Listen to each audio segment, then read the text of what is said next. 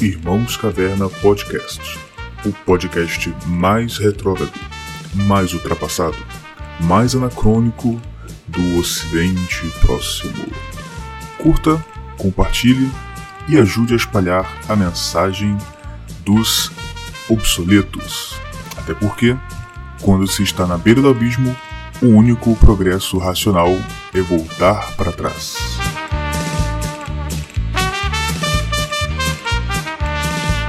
Cara, a parada foi o seguinte: eu passei, cara, passei o dia ali. É... Na verdade, eu tô assim, eu não acompanho futebol faz muito tempo, né? Eu já acompanhei futebol de parque bancada, de fazer merda na rua, de andar com fazer merda, assim. Uhum. E eu sou muito São Paulino, né? Então o meu time está me ajudando a eu ficar distante dessas coisas. tá me ajudando pra caralho. Você vai em campo, você olha pra aquilo e fala, deixei a família em casa pra ver isso, cara. Não, eu acabei me afastando de futebol, né? Aí esse ano eu tinha apostado com, os amigos, eu, eu falei assim, cara, eu acho que esse ano o Flamengo vai ganhar o Campeonato Brasileiro, o Cruzeiro vai cair, né? Assim, o Cruzeiro não caiu ainda, mas tô, tô, tô na aposta. Uhum. Ganhar um almoço aí. Pelo Flamengo já ganhou um almoço. Aí fiquei muito acompanhando as coisas, né? Falei, caralho, os caras estão na final da Libertadores com o River e tal. Vou dar uma olhada, né? Ah, vou entrar aqui no Twitter e ficar zoando aqui, né? Uhum. Não tem isso nenhum. Eu não sei nem a escalação. Para mim, o último goleiro do Flamengo que eu lembro o nome é o Bruno. Depois que prendeu. eu já não lembro mais. Eu sei que o Júlio César voltou e tal.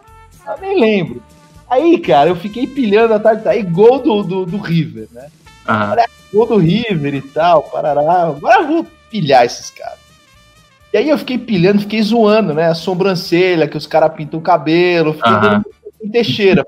Não, isso aí. Eu lembro, lembro. Ah, e o, o, o, River tem dois careca. Pô, você quer botar cabelo e faz trabalho na sobrancelha, quer comparar e não sei o quê.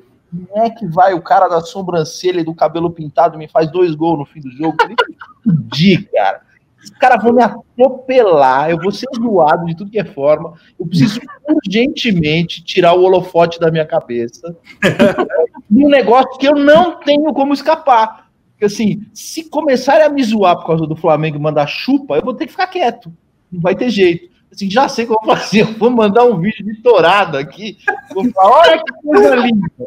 E mandei o um vídeo de torada. E aí, tipo, totalmente aleatório, assim, torada, coisa linda. Eu falei, cara, e é maneiro mesmo, né? Que é aquele primeiro vídeo lá do cara fazendo assim touro, né? É. Uhum. Eu falei, cara, né? Eu falei, vou ter que usar um, um, dos meus. Eu vou ter que tirar alguma coisa do bate-cinto aqui, né? Meu? Aí eu abri o bate-cinto, joguei o vídeo da torada, porque eu falei assim: vai ter trouxa que vai discutir torada comigo. Cara, acha que eu boto essas coisas, eu não sei o que eu tô falando. É batata. E aí, o que, que aconteceu? O pessoal esqueceu do Flamengo. Ficaram só na minha torada comigo. Falei, delícia, eu vou falar de torada, mas ninguém vai me zoar por causa do Flamengo, cara. E eu afastei os flamenguistas, teve um outro chupa ali e tal, mas nada muito grave, coisa que eu consegui controlar. E óbvio que isso acabou puxando, né? É, é, é todo lance da gente ter que discutir, pô, que porra é essa, né? O que, que esse cara tá falando? Uhum. É torada, tadinho do animal, não escolheu estar tá na arena. O único cara que percebeu o que eu tava falando, assim, é. ele não percebeu por que eu fiz aquilo. E eu tô explicando agora, né? Por que, uhum. que eu fiz aquilo? É, e nem, nem ele percebeu. Mas ele percebeu é, a sutileza do que é você estar tá, é, num, num, tema como esse, em que todo mundo torce pro touro, é uma coisa ridícula. Todo mundo torce pro touro. Fala, é, não, nessa daí eu vou torcer pro toureiro. Vamos ver. Eu gosto sempre desse tipo de desafio, de estar do outro lado. Eu acompanho Tourada já desde pequeno. Faz muito tempo que eu não vejo Tourada, né? Uhum. É, meu avô era espanhol, era andaluz, meu avô adorava ver Tourada.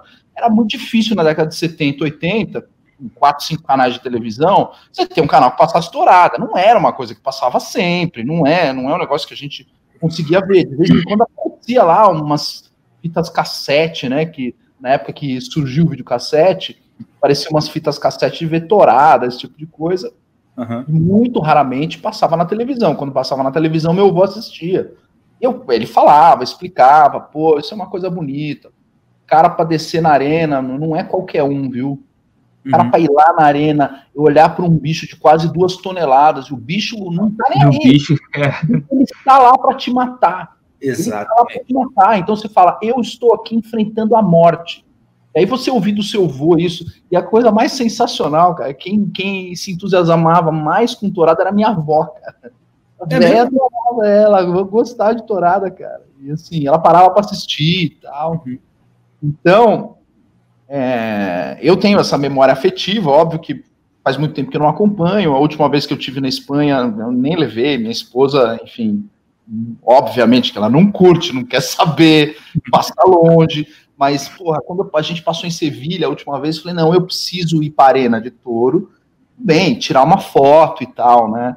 Então, assim, na, na cultura andaluz, principalmente, não na cultura espanhola, mas na cultura andaluz, você tem essa coisa da tauromaquia muito, muito, muito forte, né? E o sul da Espanha, a história do sul da Espanha tem muita coisa a respeito é, da importância da tauromaquia é, para o espanhol, é, principalmente para o espanhol da Reconquista, né? que era uma das poucas coisas que, que, o espanhol da Reconquista, principalmente o espanhol cristão, e é, a minha família é anusim, né?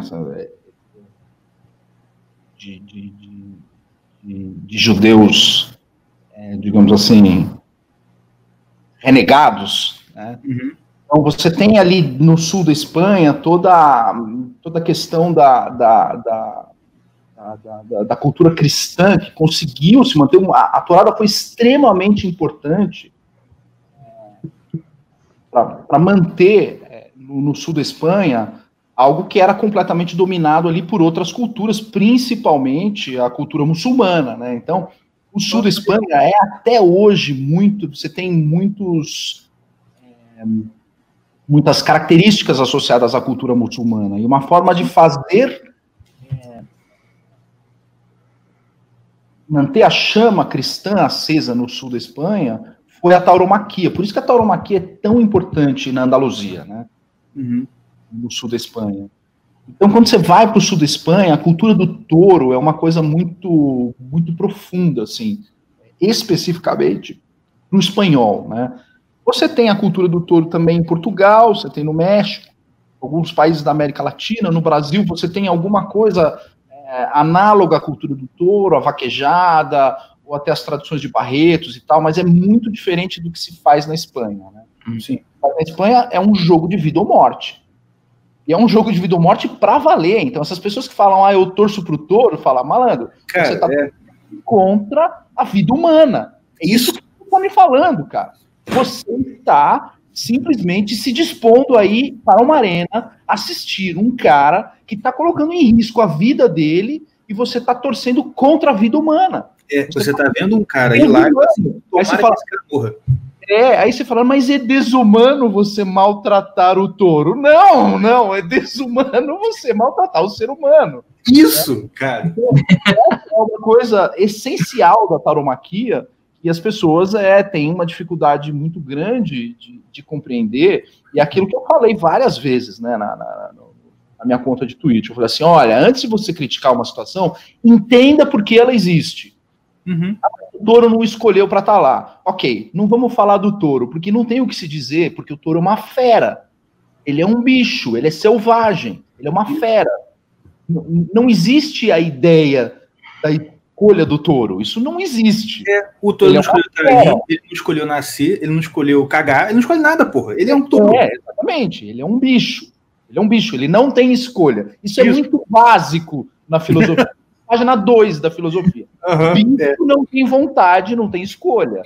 Página 2 da filosofia. Exatamente. É, aí você fala, bom, é, então por que. Eu não vou perguntar sobre o ponto de vista do touro, e nem sobre o ponto de vista da plateia. Eu chego na plateia depois. Você tem que entender o toureiro. Por que o cara fala, ok, eu aceito descer, enfrentar isso tudo. Eu aceito. Desarmado, sem nada na mão, com uma capa, com aquela roupinha que muitas pessoas acham até meio gay, aquela roupinha, uma roupinha gay, né, aquela roupinha meio ridícula, com a meia e etc. Uhum. Mais nada, e uma espada só. E se o cara erra, é um abraço. É verdade. Se o cara erra, é um abraço, não tem o que você fazer. Que entende mais de tourado. É, é comum, você já viu o, o, o, o touro ganhar? Ah, eu já vi o touro ganhar, pô. É mesmo? É que eu não, é que eu não acompanho mesmo. Então, vamos lá. Eu tô aqui, não sei se você vai levar a imagem. Uhum. É, se você vai levar a imagem, é só o pod. A gente pode eu, tentar colocar a, a imagem. Se, se permitir, eu posso deixar o vídeo também. Olha. Federico Garcia Lorca. Esse aqui é um poeta espanhol, porra, um dos poetas espanhóis mais mais importantes, mais fundamentais da história da literatura espanhola. Uhum. Vamos falar um pouquinho do Lorca. O Lorca morreu na Guerra Civil da Espanha exatamente no ano em que meu avô veio. É uma coincidência. O ano uhum. em que o Lorca foi assassinado e jogado para vala foi exatamente o ano em que meu avô fugiu da Espanha e veio para o Brasil, 1933, 36, 1936. É, o que o, a, o Lorca era comunista, comunista, mas comunista mesmo. É... Aquilo que você fala do comunista de calça suja, né? Daquele jeito, né? Exato. É esse nível, né? Paletó e gravata. Ele comunista Isso. que usava paletó e gravata, comunista raiz, assim. 1936, portanto, a gente está falando do início da, da União Soviética. Não existia ainda a escola de Frankfurt nessa época. Uhum. Comunista era um cara comunista mesmo, que falava de luta armada e etc. Ele era gay, e olha que, que coisa curiosa, né? O, o Lorca ele foi é, estudar letras, ele dividia apartamento em Madrid com dois caras, um chamava Luiz de Buñuel, um cineasta, assim, um pouco uhum. mais hispanohablantes vão saber quem é Luiz de Buñuel, é um dos maiores cineastas, se não o maior cineasta espanhol, e Salvador Dali. Dividia apartamento com Salvador Dali e Luiz de Buñuel. E as pessoas falam, meu, imagina o papo desses três, cara. muito louco. Os três ultracomunistas, assim, ultra espanhóis, é, ultra, ultra nacionalistas, os três. Uhum. E o Federico Garcia Lorca era amante de touradas. Você vê como isso não tem a ver com a questão ideológica. E o Lorca era ultra católico, muito profundamente católico. É, e aí, o que, que acontece? Ele tinha o toureiro predileto dele, que era o Inácio Mejias. E ele escreveu este, um poema longo, uhum.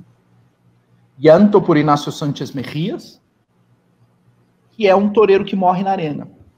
Era assim, era algo, assim, na época, na Espanha, foi algo como, sei lá, parecido, falar uma coisa parecida que aconteceu aqui no Brasil, sei lá, a morte do Denner, sabe? porra, aquele jogador de futebol que era uma promessa. A gente falou, cara, finalmente um jogador de futebol que pode eventualmente ser o novo Pelé e etc. E assim, só que o Denner morreu num, num, num sei lá, como foi a morte do Senna. Eu acho como foi a morte do Senna. Era um ídolo na Espanha e ele morreu na arena, toreando. O cara escreveu um poema em homenagem a Inácio Santos Mejias. Assim, Sim. você tem histórias de toureiros que morreram na arena, e essas histórias de toureiros que morreram na arena, na década de 30, no século XIX, são histórias heróicas. Os caras Sim. são tratados como herói na Espanha. Assim, ah, esse toureiro burro, é bem feito, é, se fudeu, se fudeu. Não, não existe isso na, uhum. na, na tradição andaluz, né?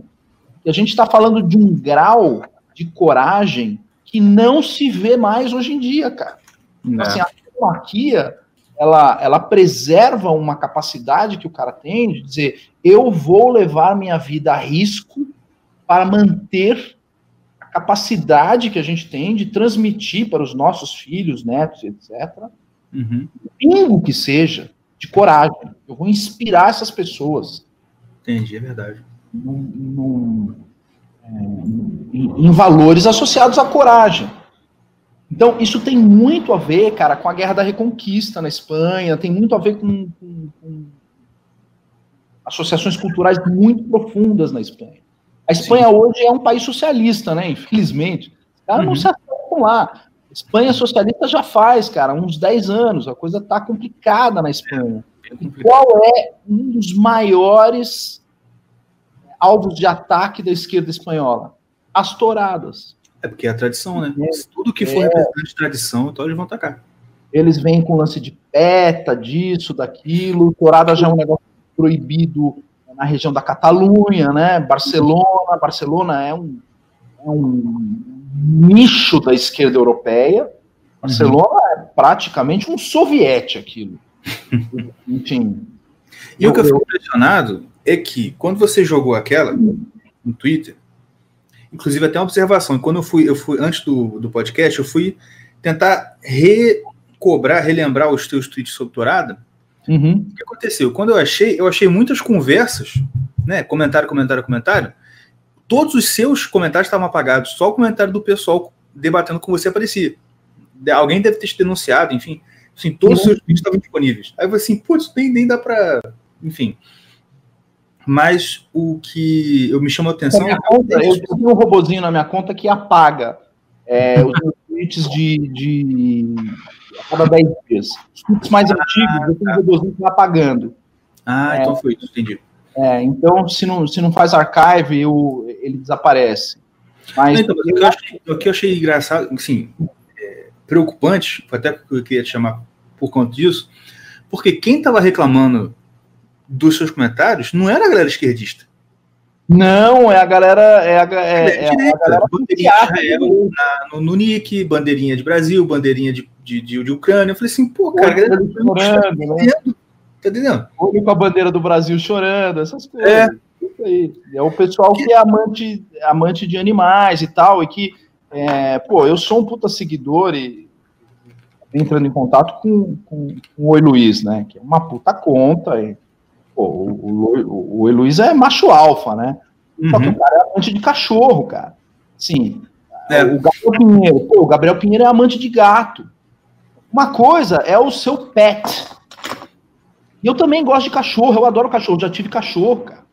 Sim. Meu cachorro morreu, o meu cachorro morreu no meu colo, cara. Em depressão um mês, cara. O meu cachorro morreu no meu colo. E as uhum. pessoas não têm a capacidade de diferenciar um animal, que é aquele animal que você cria, que é seu, que é o animal doméstico, da fera. Uma fera. Não é domesticável. Né? Hum. Ele não é domesticável. Aquele bicho não é domesticável. Ele é. Existe a cultura do touro na Espanha. Convido as pessoas aí que sobrar uma graninha e tiver a paciência, compre uma passagem da, da, da, da Ibéria, vai para Espanha, pega a estrada de Madrid é, para Córdoba, por exemplo, vai descendo a estrada de Córdoba, você vai ver vários. É uma coisa muito louca, porque você vai ver, assim, na estrada, você vê vários. Isso dá para procurar no, no, no, no, na. Google Earth. No Google, dá para googar. O que você vê na estrada são várias é, imagens de, de, de, touros na estrada, né? Uhum. O pessoal coloca, eles fazem desenhos de touros e vão colocando na estrada, porque aquilo é simbólico. Demonstra a coragem do espanhol, enfim, tem, tem toda uma associação é, cultural, e quanto mais para o sul você vai descendo, mais forte é a cultura do touro. E você vê touro selvagem. Você fala, cara, eu tenho que rezar, pelo amor de Deus, para esse bicho não atravessar a estrada, porque se atravessar a estrada, fudeu, cara. Uhum. Dentro, sei lá o quê. E ele não é um bicho controlável, você não controla esse bicho. Você não domestica. O cara disse lá no seu Twitter que o touro é treinado. Então, você, tem eu lembro disso. Você tem, você tem escolas de tourada hoje em que você tem algumas raças de touro que são trazidas para a arena para que crianças de 7 ou 8 anos já comecem a treinar com garrotes. Hum. Ver criança treinando com garrote, etc. Você tem Entendi. touros que realmente são criados é, para essa, essa realidade disputa de arena. Você tem que uhum. são criados para isso, né? Eles são alimentados e, e serem levados até a arena. De fato, não, não, não é incorreto o que foi dito, né? ah, tem, tá. Dentro, dentro, da cultura do touro, você tem uma criação de determinadas raças de, de, de touro que são raças indomáveis, não são raças domesticáveis, que são levadas para a arena para essa finalidade, para a finalidade de colocar um homem que normalmente pesa 60, 65 quilos, porque toureiro tem que ser cara magrinho, né? Não vai ver toureiro gordão, assim, é. não tem toureiro igual nós, assim, né? igual nós. Não tem. O toureiro é aquele cara magrinho, preparado. Aí você tipo tem... um jockey, né? Mais ou menos do tipo do jockey. É. Você tem toda a preparação mental do cara, da frieza, da paciência, da precisão, do cara não errar. Quer dizer, é uma arte marcial é, é, absolutamente. É, é, ela é antiga e ela é. É difícil, né? Muito complexa. É difícil, ela é muito complexa, né? É verdade. Ela passa anos treinando. E, Não, pô, cara, porque, cara, você imagina você ter que encarar um bicho da, como você falou, de duas toneladas, bufando para você, fazendo aquele treco lá no chão, de, assim, mano, você tem que manter a calma e falar assim, essa locomotiva tá vindo pra cima de mim, mas eu vou fazer assim, ó, chum, e vai, mano, tá doido, cara, o bicho, assim, se você errar um milímetro, você tá morto. O cara tem que ser... É. As pessoas não entendem, falam assim, ah, por que, que fica brincando com o touro? Não, filho, não é que ele está brincando com o touro. Ele tem que levar o touro a um grau de exaustão para que ele possa acertar o touro com precisão ali. Porque uhum. se, se, ele tentar acertar o touro quando o touro de ainda está é. é. de primeira, e ele errar, acabou, meu amigo. Um abraço, o touro vai para cima dele, atropela e. Enfim. É, uhum. É, eu até postei recentemente, o pessoal ficou maluco fotos da, da, da, da Mônica Serrano, né? Eu vi.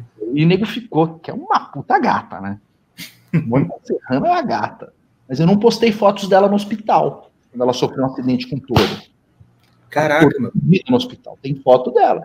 Se você for lá e dar um Google em Mônica Serrano, vou até dar Google agora. Vai ter, cara, algumas fotos dela toda fodida no hospital. E você fala, cara, eu quero ver uma mulher da direita que tem uma mulher não, um homem da direita que tem os corrones dessa mulher, cara, de entrar na arena, ela é mexicana, não é espanhola. Uhum. De encarar um touro e eventualmente sofrer um acidente, cara. Não, não é sofrer um acidente. Ela se colocou numa posição de vou enfrentar esse touro. E ela sabe uhum. que ela uhum. pode morrer, cara. Então, esse tipo de coisa a gente não tem mais, né? Não tem mais. Então, a, a tauromaquia, ela é uma ela é uma arte que precisa, de certa forma, ser é, levada com atenção, com, com cuidado. Sim. E agora que você falou, que me acendeu uma coisa, porque é o seguinte, se você para pensar, eu estava pensando nisso hoje em dia, mas hoje mesmo, né? Estava pensando nisso hoje, mas por um outro motivo.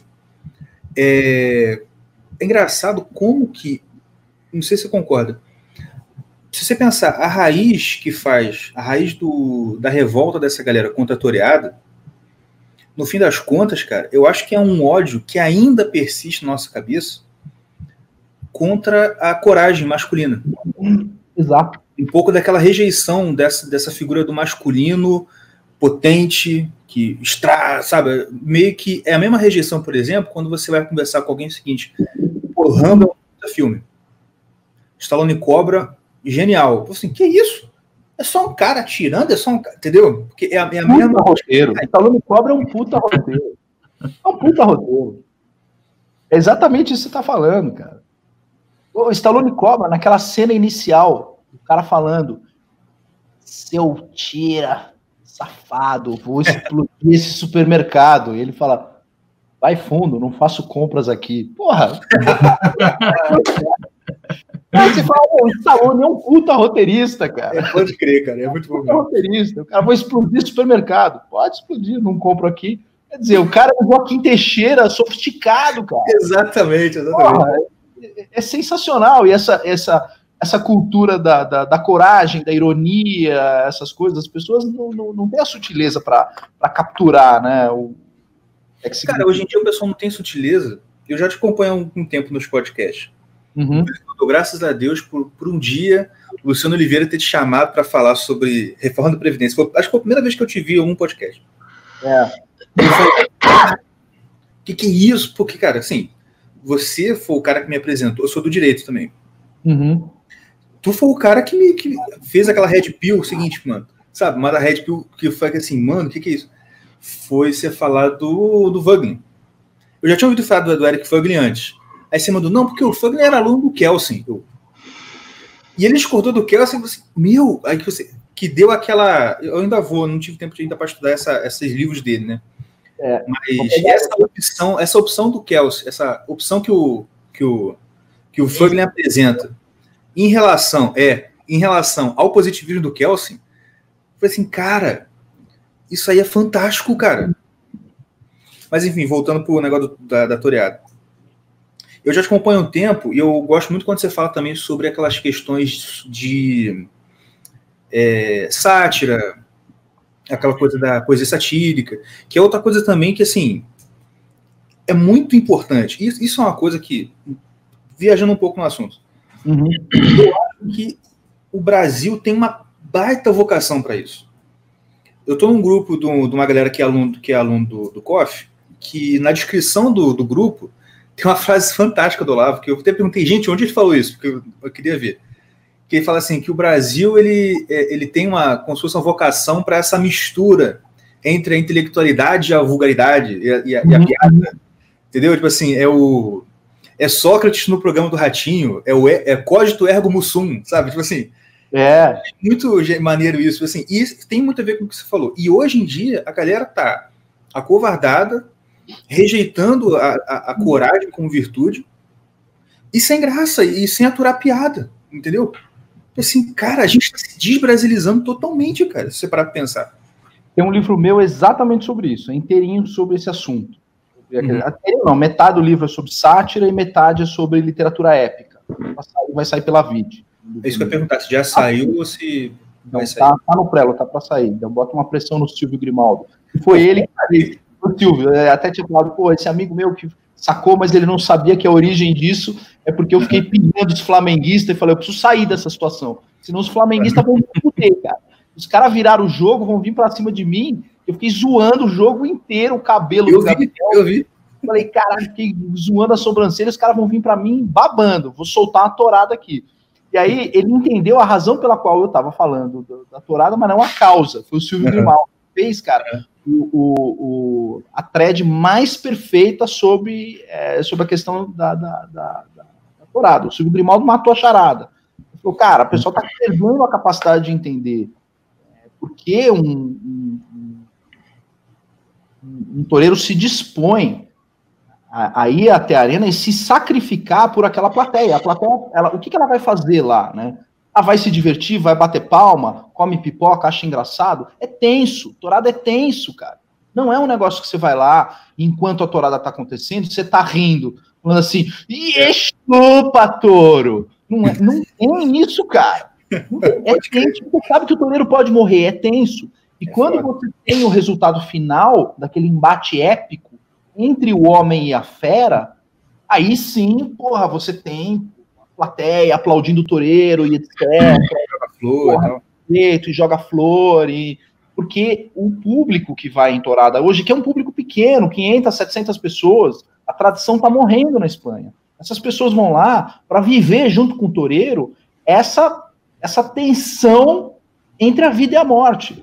Isso é cristalino no poema do Lorca, quando Lorca faz esse poema em homenagem ao Inácio Sanches de Merrias. Ele deixa isso claro, a, a linha tênue entre vida e morte. E esse foi o, o, o objeto da poesia do, do, do, Lorca a vida inteira. O Lorca ele só tem poemas sobre a questão da morte. Ele fala muito disso o tempo inteiro. E quando uhum. o Inácio Sanches Merrias ele morre, é uma coisa assim, né? Na Espanha, como eu te falei, foi mais do que a morte do Senna. Ele, pô, fez um poema maravilhoso sobre a morte do cara. Então, o espanhol, principalmente o andaluz, que vai até a arena, ele vai tentar viver um pouco junto com o toureiro e sentir o que é você estar tá no limite entre a vida e a morte, que é uma coisa que acompanhou os espanhóis durante 800 anos de reconquista, de guerra da reconquista. Você está o tempo inteiro entre a vida e a morte. Falar, Mouro que está olhando para mim, esse Mouro que está aqui em Córdoba e manda nessa porra, esse cara olha para mim na cabeça desse mouro, desse muçulmano, eu sou uma fera, eu cristão sou uma fera. Ele não vai uhum. pensar 30 segundos em me matar se ele precisar, porque eu não tenho característica humana para ele. Sim. Então, assim, eu não sou visto com humanidade pelo meu, é, pelo meu opositor é, muçulmano durante a Guerra da Reconquista. Então ele não vai pensar 30 segundos em me matar. Então, quer dizer, o, o, o, espanhol ele tem essa coisa, principalmente o espanhol cristão, e viveu muito essa cultura da reconquista, de ir lá e falar, pô, eu sou a fera diante desse cara. Eu sou o touro, né, na verdade. Esse cara Sim. pode me matar a qualquer momento. Então, eu, eu preciso mostrar para esse cara que eu sou humano, Então uhum. é daí que você vê todo essa, esse lance da tauromaquia e o, o Silvio acertou na mosca. Ele falou assim, pô, para algumas pessoas não é uma coisa que a gente está acostumado hoje, porque o que, que acontece? O sacrifício do animal, ainda que seja para alimentação, ele está escondido da sociedade. Todo Sim. mundo fala, ah, isso é tratar o animal com. Caralho, você já foi no matadouro? Ah, pra puta que eu pariu. Exatamente. Você já funciona um, um, um, matadouro? Você sabe é. como é que funciona um frigorífico? Você já foi ver como é que os caras fazem? Uhum. Cara, é, é Não, eu já recebi, eu já recebi vídeo de, de, de, de frigorífico, né? Tipo assim, de uma amiga da, uma amiga da faculdade que era, que, que era é ainda muito esquerdista e tal, falou assim: nossa, depois, depois que eu vi esse vídeo aqui, ah, eu até quis, quis virar vegetariana. Ficou vegetariana assim, é, dois dias. Depois voltou. Assim, aí mostrou, tipo, não, tipo assim, dá um nervoso, né? Porque você tá vendo lá, morrendo. Só que, cara, o bicho é pra isso? Ou não? É. Ah, eu tô torcendo pro touro, mas come um é, Fala que tá torcendo pro touro comendo um bife, né? É, comendo uma linguiça, né? É. Comendo é, uma linguiça. Tô vendo. É, comendo uma calabresa com cebola. Aqui. É, deixa eu fazer uma pergunta. Na hora que você estava falando o negócio da Torá e tal, me veio na cabeça. É, é, na verdade, ele não é seu irmão gêmeo, ele é o Carlos Bolsonaro. parece, parece, parece. E tem o jeito Pitbull também, é porque ele fica se segurando aqui no podcast. Mas ele é o Pitbull da família também. É, quando você estava falando da Torá, da, da, cultura e tal e tudo, é, me veio na cabeça o Roma e a, a tipo, é, aquela era de gladiadores, aquele negócio todo. Eu sei que tem uma, tem uma diferença, tem uma diferença muito grande, eu acho, pelo que você está falando, uhum. de que é, os gladiadores eles eram mais um entretenimento, tipo assim, é, como é que fala? Tipo um entretenimento para emburrecer a, a população meio é, mais ou menos. Um circo, etc. Vamos é, falar disso aí. Isso. E a torada é, é, é uma coisa mais cultural, mais é, que está mesmo simbólica, que, é mais simbólico. Mas tem alguma alguma ligação entre total, ligação total, é profunda. Entre Não. as lutas de arena romanas, você tem uma evolução das lutas de arena romana o status da tauromaquia, né? Vamos falar um pouquinho mais, né, da, da, da tauromaquia, como é que ela funciona. O toureiro hoje, a profissão de toureiro, e o toureiro é aquela coisa assim, é como o padre, né? Hum. Todo toureiro vai dizer assim, eu tinha vocação para isso. Saí da minha casa, abandonei tudo para ser toureiro. Você vê muitos caras hoje que são toureiros modernos que não tem a tradição da tourada na família. Ah, não tem cara fala, eu fui despertado para uma vocação. Hum. Eu fui chamado, é um call. É um call divino. Tem, mas tem vários. É só você entrar no, no YouTube e ver é, toreador, torada, documentários sobre vida de toureiro, e a gente acha o quê? Que esses caras andam de Ferrari? Esses hum. caras são ricos pra cacete? Quanto que um toureiro desse tira pra ir pra arena? Merda nenhuma. Esses caras moram, assim, em, em, em condições habitacionais, assim, inferiores. Não vou dizer que o cara mora na favela na Espanha, não, porque não tem, mas assim, são mas caras não de. É, não é uma coisa comercial igual um jogador de futebol. Não. O Toreiro é um cara de classe média baixa. Quer dizer, além disso, o cara não faz pelo dinheiro, porque não dá dinheiro essa porra. Isso não dá dinheiro, cara.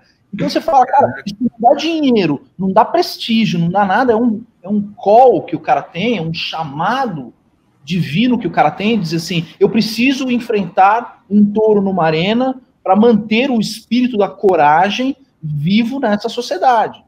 Que então, doido. o que acontece? É, o Silvio até estava falando, pô, é um espetáculo grotesco, porque o touro sangra, o touro ele recebe é, um golpe fatal próximo do, do, do tutano, ele morre na arena. Então você vê o touro evanescer na arena, morrer na arena. É um espetáculo com sangue. Enfim, na hora que o touro morre, se a plateia entende que a torada foi uma torada digna e o, o touro teve uma morte instantânea porque o toureiro foi preciso, ele tem direito de levar a orelha do touro, né? O cara vai lá com uma faca e corta a orelha na arena. E assim, se foi uma puta torada, você sabe qual é o prêmio que ele leva, né? Hum. Pra casa, hum. sabe qual é o prêmio que ele leva? Ele leva pra casa pra comer, os corrones, a bola do saco do touro. testículo. É mesmo? Ela corta o testículo e entrega pro toureiro. E o toureiro vai pegar aquilo lá, vai fazer uma churrascada daquela bola do saco e come. Aquilo, porque, enfim, aquilo tem um grau de testosterona, de masculinidade, de não sei o quê. Você tem toda essa tradição, né, envolvendo esse tipo de coisa. É, por que, que eu estou contando isso? Porque como isso é, é, é uma... É, a morte do animal, ela está exposta, as pessoas que não estão acostumadas a ver esse tipo de coisa, elas acham que isso é um espetáculo grotesco, elas se, se constrangem de ver a morte do animal. Mas o que, que acontece com a modernidade? Que é o que a gente estava falando aqui. É, vai para um frigorífico, é muito mais grotesco que uma torada. É infinitamente mais grotesco que uma torada.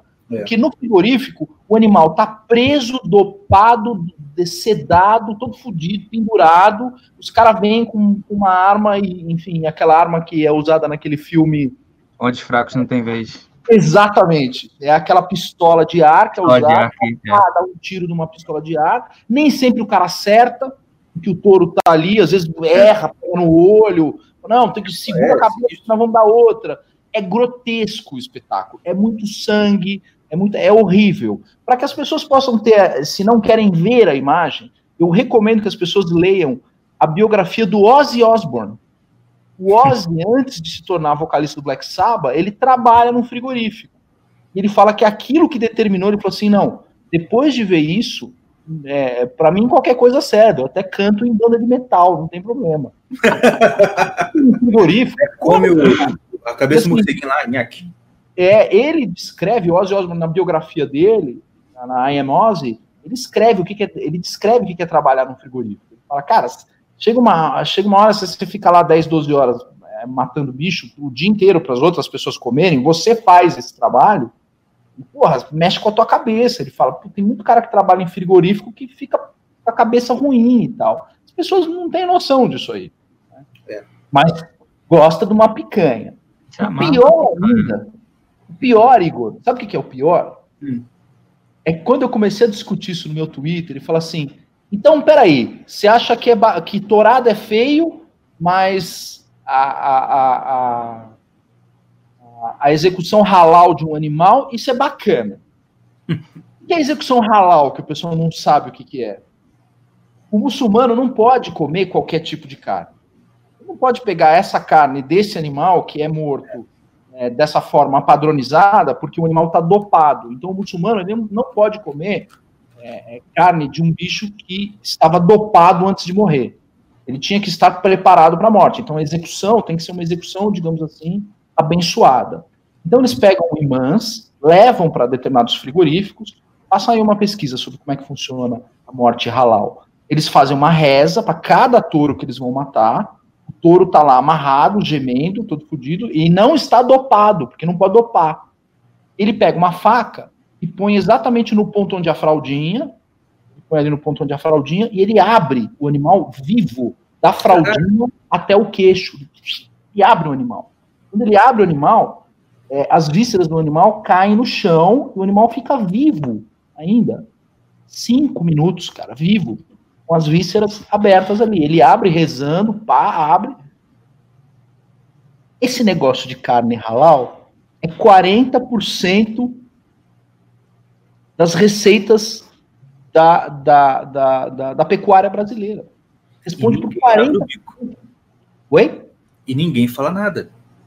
Ninguém fala porra nenhuma. Ninguém fala nada. E aí, quando a gente vai lá e fala, vamos transferir a embaixada de Tel Aviv para Jerusalém. Aí os caras falam, mas e a carne dos muçulmanos? É dessa coisa que a gente está é falando. Dessa. É dessa, do halal. Aí você fala, vamos discutir então como é a execução halal ou você quer ficar só me pentelhando com a de torada? Você quer discutir o problema do sacrifício do animal de uma maneira, é, sei lá, eu vou usar os termos do pessoal, desumana, porque ela sempre será desumana. Qualquer tipo de sacrifício, ele é desumano. Mas vamos dizer assim, é desconstante. ou, Desculpa, cara, é muito engraçado isso. Eu não sei que palavra eu uso, mas assim, é, torturando. Cruel, cruel. Cruel, Né? Um tratamento cruel para o animal. Então, vamos falar de execução halal. Ah, mas é para alimentar. uhum. para alimentar. Então, como é para alimentar, aí tudo bem, eu posso fazer esse tipo de esculacho de pegar uma peixeira e abrir a barriga do animal até vivo, vivo, vivo, sem dopar, uhum. sem nada. Assim, o grau de sofrimento desse animal é absurdo. Então, eles fazem essa execução halal em todos os frigoríficos. Porque aí você tem um cara que é um imã que vai certificar, vai pegar esse pedaço de carne, ele tem um corte diferente, ele vai embalar e vai falar: Isso aqui é para a turma lá dos cabeças de toalha. É a mesma coisa que. A outra dos animais dopados, a gente embala e manda pro pão de açúcar para você fazer picanha. É. Né? Agora, o da torada. Não, pode falar, pode falar. O da torada, que inclusive o resultado da, da, das touradas na Espanha são feitas para alimentar asilo, creche, esse tipo de coisa, né? O touro é utilizado, enfim, eles mandam para caridade o touro.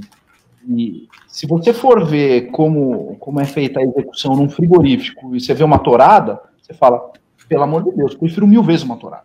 Mil vezes. Ela é menos cruel, menos torturante, tem arte, tem beleza e mais o bicho não tá amarrado, ele não tá dopado, ele tá lá com chance. Uma luta justa com um cara. Sobreviver. A única forma de execução do animal, ou de, de, de combate, de, enfim, de, de, execução do animal né, nesses termos, se é que a gente vai levar para equiparar né, um frigorífico a uma arena de touros, é uma equiparação estúpida, mas tudo bem. Vamos partir do pressuposto que elas são equiparáveis. Partindo do pressuposto que são, elas são equiparáveis, se você for ver os dois procedimentos, você fala, cara, infinitamente o animal sofre menos na torada e ainda tem chance de sobreviver. Na torada ele pode sobreviver. Sim. No frigorífico ele não tem chance de sobreviver. Ah, mas aquilo é para alimentar, na torada também. Também. Vocês acham que os caras pegam aquele touro e faz o quê? Embala o touro em terra? Não vai. É igual caça. Eu descobri esses dias que tem uns perfis aí de caça, né? aqui tem javali e tal no Instagram. Os caras falando, tipo assim, é, não, vocês acham que a gente mata o animal na África e beleza, enterra no chão? Não, eles distribuem a carne para as tribos, cara. As tribos que. Ó, tem muita tribo lá que recebe carne, e assim, a única fonte de proteína que eles vão ter é essa. Senão eles ficam comendo ratos, ficam comendo. Enfim. E aí, Fica cara, na dieta do Hakuna Matata lá, do Timão Impulso. Sabe qual a coisa mais louca que tem, cara? É assim, eu vou lembrar um programa de um cara que assim caiu no conceito das, das gatinhas, né? Gatinhas adoravam ver o programa desse cara, o tal do Jamie Oliver. O Jamie Sim. Oliver tinha um programa de televisão, de fazer prato, etc. Aí ele deu uma red pilada numas paradas quando ele foi para Espanha, pra, desculpa, para Itália. Ele deu uma red pilada quando foi para Itália. Aí começou, pô, pegou aquela van dele, ele acabou até se separando, depois casou com uma italiana e tal, parará. Mas aonde que ele se fudeu? Onde que o Jamie Oliver se fudeu? Foi no momento em que ele chegou no interior da Itália, e aí os caras falaram: não, aqui nós vamos fazer um pernil assim assado cozido. Ah, beleza. E onde que vocês vão? Não, a gente vai pro mato buscar o porco. Mas vai, onde tá? Tem algum lugar? Não, não tem, nós vamos ficar sentados lá intocado, nós vamos caçar o bicho.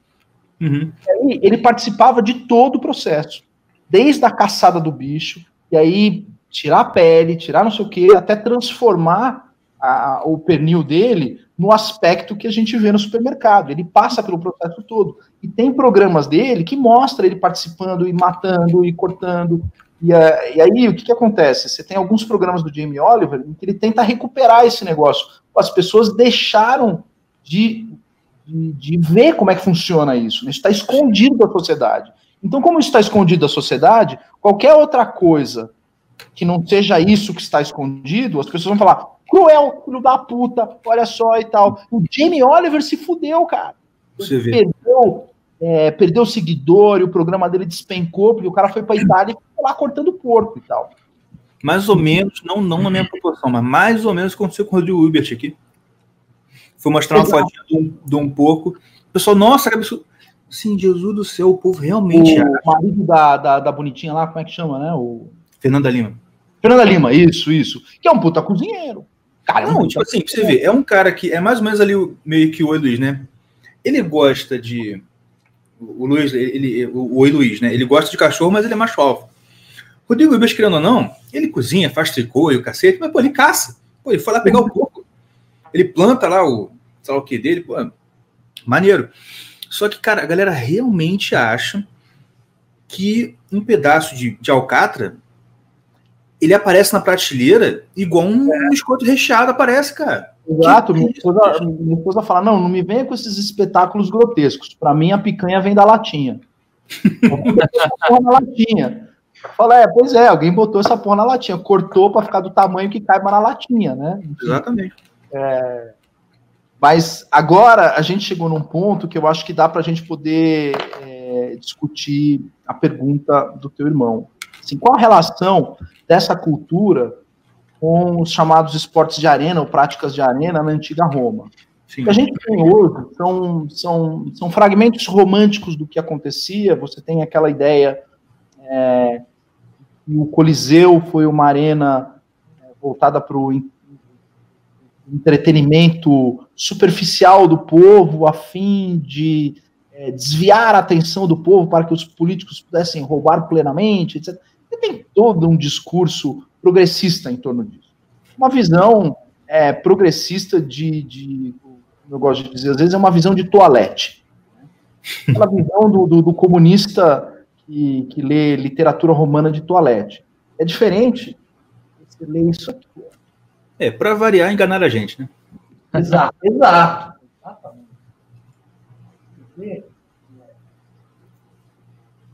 Dá uma, uma, uma dica só. Beleza, fica à vontade. É um homem. Pierre Grimal, civilização romana. Vou até anotar aqui. Pierre Grimal é um cara importantíssimo para dar uma red pilada a respeito do que foi Roma de verdade. Então, o que, que acontece? Isso é muito importante, tá? Vamos, vamos falar da, da, das tradições de arena. As tradições de arena em Roma, elas tinham exatamente a mesma natureza dessas tradições de arena das quais a gente está falando é, é, na Espanha, é a mesma coisa. As pessoas falam, ah, mas os. Como é que é? Os. Eles gostam de usar lá o, o, o filme do. Russell Crowe. Ah, exemplo do que, do que era a vida de um gladiador. Ah, o gladiador ele era um escravo e etc. Sim, sim. Meu bago, meu amigo. Sabe o que? Os caras iam pegar aqueles caras magricelos, sei lá onde, que perderam guerra e jogar na arena. Não é assim, cara. Mas na real, se tu parar pra pensar um pouquinho, se tu parar pra pensar dois segundos, se, assim, aquele filme, assim, é um dos meus filmes favoritos, mas realmente, cara, não faz sentido nenhum Nenhum. O cara ter o cara ter o negócio dele é matar a própria mercadoria. Exato. Não. Você pegou o ponto. Pegou é exatamente o ponto. Então o que acontece? A carreira de gladiador, ela era uma carreira para poucos.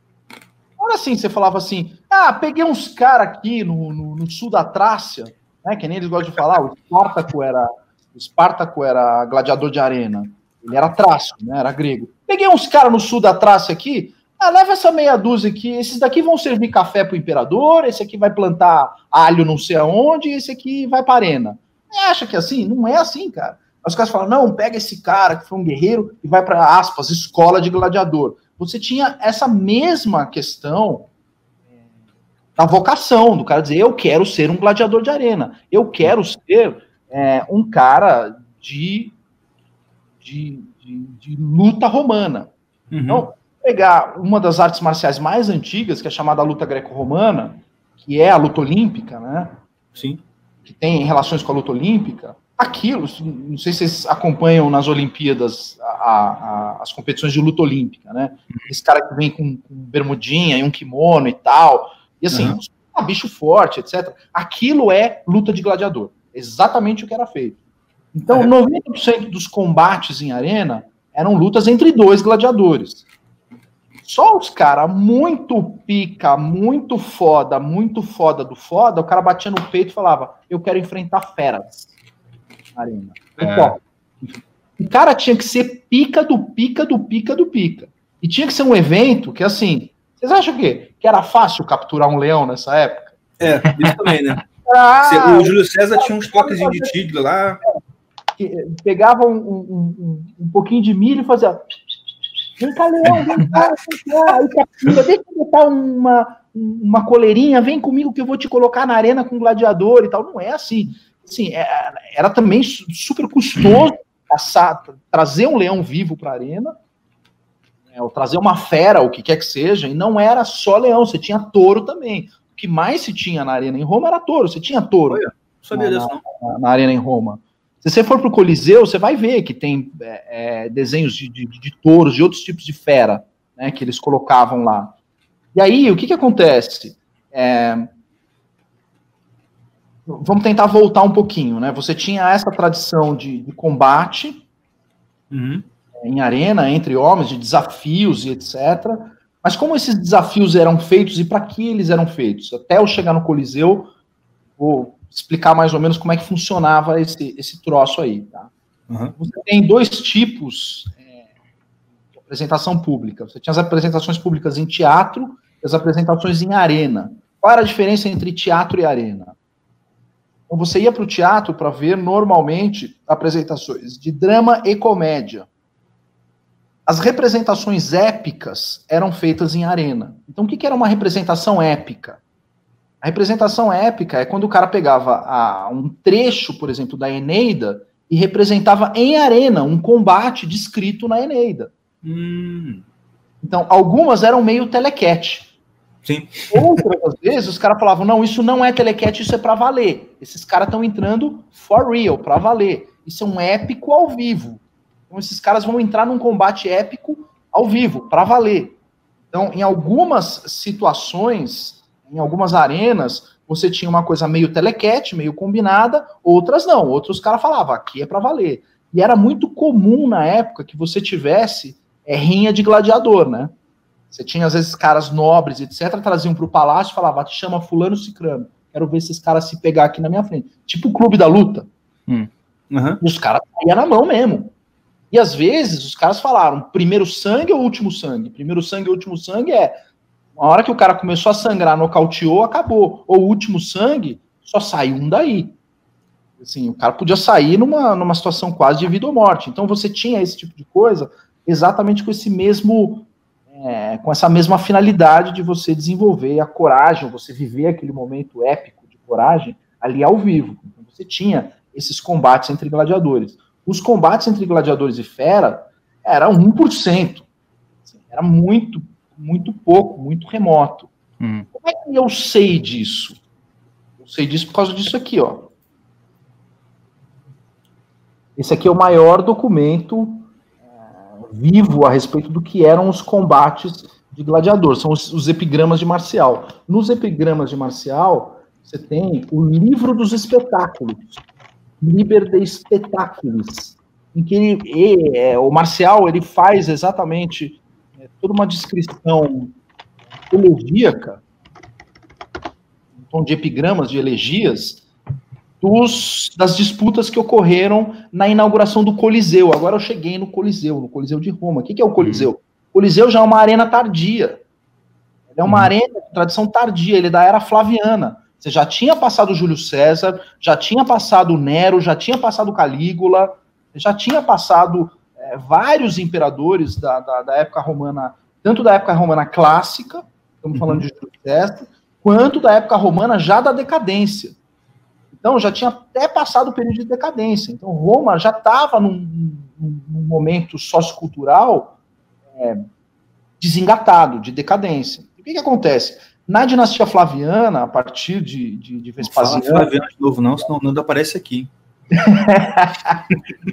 Na dinastia Flaviana, ali a partir de Vespasiano, Tito e etc., quando começa a construção do Coliseu para ser a maior arena de disputas do mundo, eles tentam recuperar uma época áurea de Roma e conseguem, durante 40, 50 anos, Roma volta a ser aquela a Roma, digamos, do período clássico, com alguma eh, com algum prestígio cultural, exatamente nessa época Estamos falando ali do ano a partir do ano 60, 70, ano 80 depois de Cristo, até o ano 120, ano 125 com Marco Aurélio e aí outros é, imperadores que, que dão um outro encaminhamento para Roma.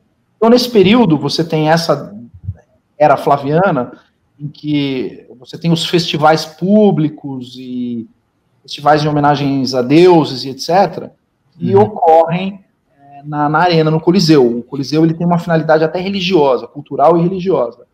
Só que os jogos que inauguram o Coliseu, que são descritos no Liber de Espetáculos Marcial, é onde ele vai explicar o que é a vida de um gladiador, como é que funciona e tal. E você tem uma história da qual eu recomendo o pessoal dar uma olhada, é a história de Prisco e Vero.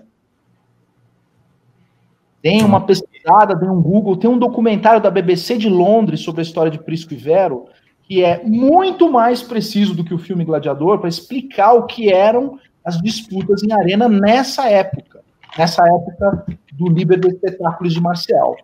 Uhum. Essa disputa entre Prisco e Vero, Prisco e Vero eram os dois maiores gladiadores da época, é uma história que aconteceu dois caras que eles dividiam um apartamento, né? se encarreiraram nessa carreira de, de gladiador, e aí os dois estavam invictos. Passaram, assim, anos invictos, até que chegou o imperador da época assim, agora vocês vão ter que disputar. Os caras falaram, não, a gente é brother, a gente é irmão, eu não posso lutar com ele.